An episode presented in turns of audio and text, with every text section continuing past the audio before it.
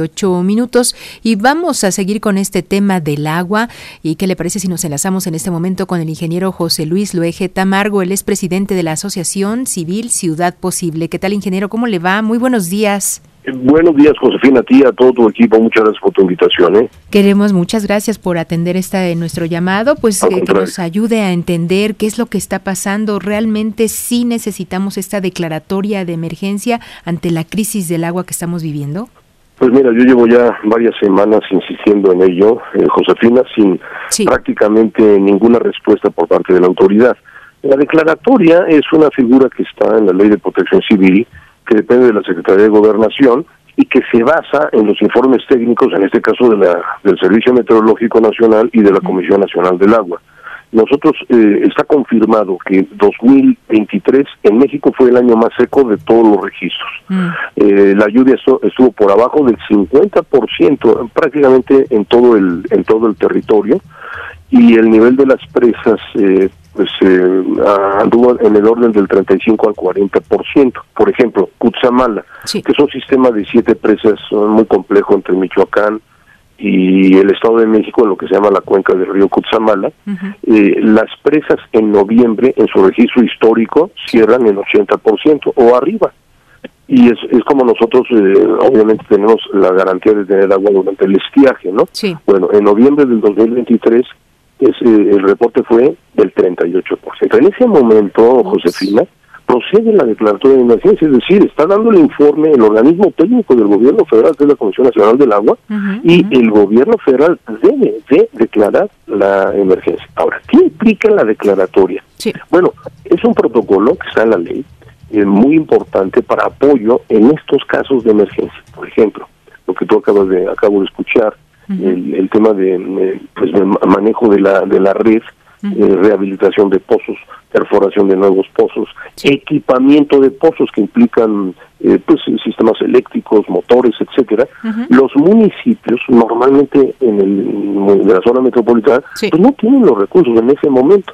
Entonces son los apoyos necesarios ante una emergencia. Por eso insisto, si procede la declaratoria, es una irresponsabilidad por parte de la Secretaría de Gobernación no tomar en cuenta esto y nos va a ayudar a problemas olvídate como el que estás mencionando, es mucho más serio.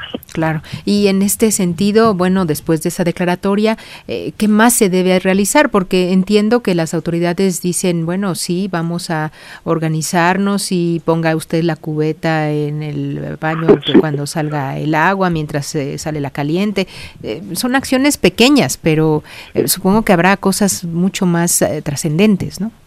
Sí, definitivamente. Eh, mira, yo creo que el cuidado, el llamado a toda la población a tener cuidado con el agua sí, sí es importante. O sea, tenemos que estar muy conscientes de que es un periodo difícil, que no va a haber agua suficiente entonces, pues eh, las cosas que deberíamos hacer siempre, ¿no? Evitar eh, goteos en las, en las, ¿cómo se llama? Las llaves, eh, el sapito del excusado que está fugando agua, todo eso representa miles de, litros de pérdida diario, ¿no?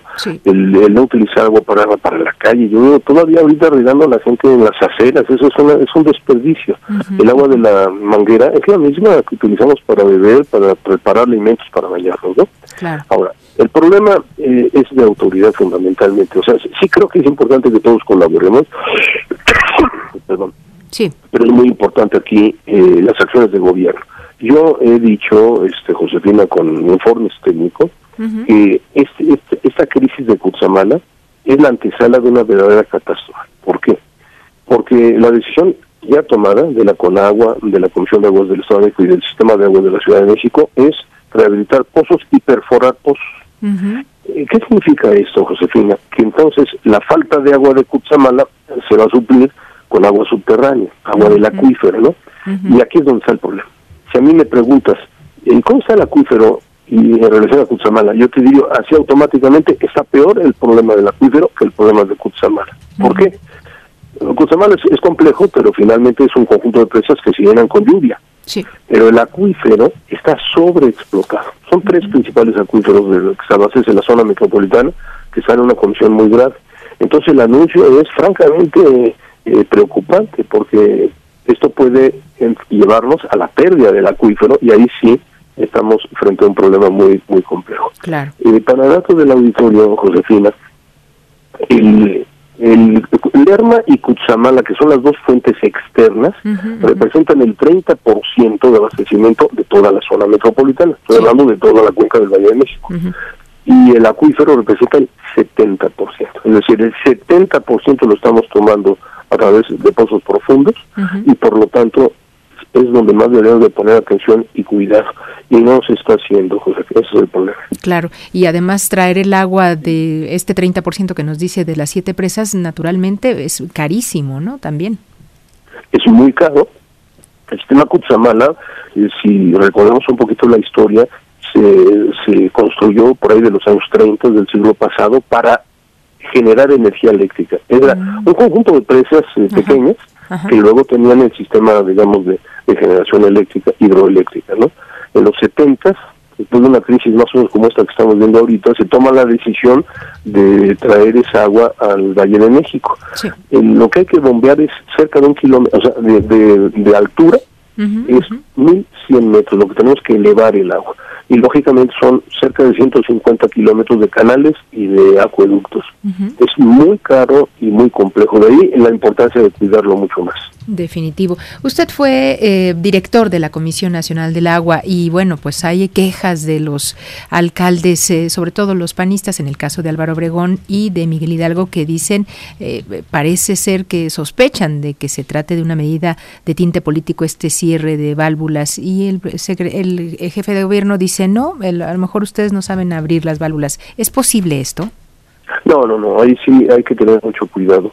Yo he insistido eso no, puede no puede tener tintes políticos electorales eh, o de partido político no porque quizá de por medio la, la, vida de las personas no entonces en la ciudad de México el manejo de Cutzamala depende del sistema de agua de la ciudad de México. Y es donde debe de haber bueno todo todo el sistema Cutzamala lo opera eh, la Comisión Nacional del Agua, pero en la distribución que se llama en bloque, o sea, el agua que entregan en bloque, eh, la del Estado de México la maneja la Comisión Estatal de Agua y, el, y en el y en el CDMX el Sistema de Aguas de la Ciudad de México. Es responsabilidad 100% de la, del Sistema de Aguas de la Ciudad de México. Ahora, y donde yo estoy viendo el problema es, por ejemplo, Naucalpan y Atizapán, a diferencia de lo que yo te dije, de que Cozumel representa el 30%, en estos dos municipios, que por cierto son del PAN, bueno, son de alcaldes panistas, este, representa el 75%.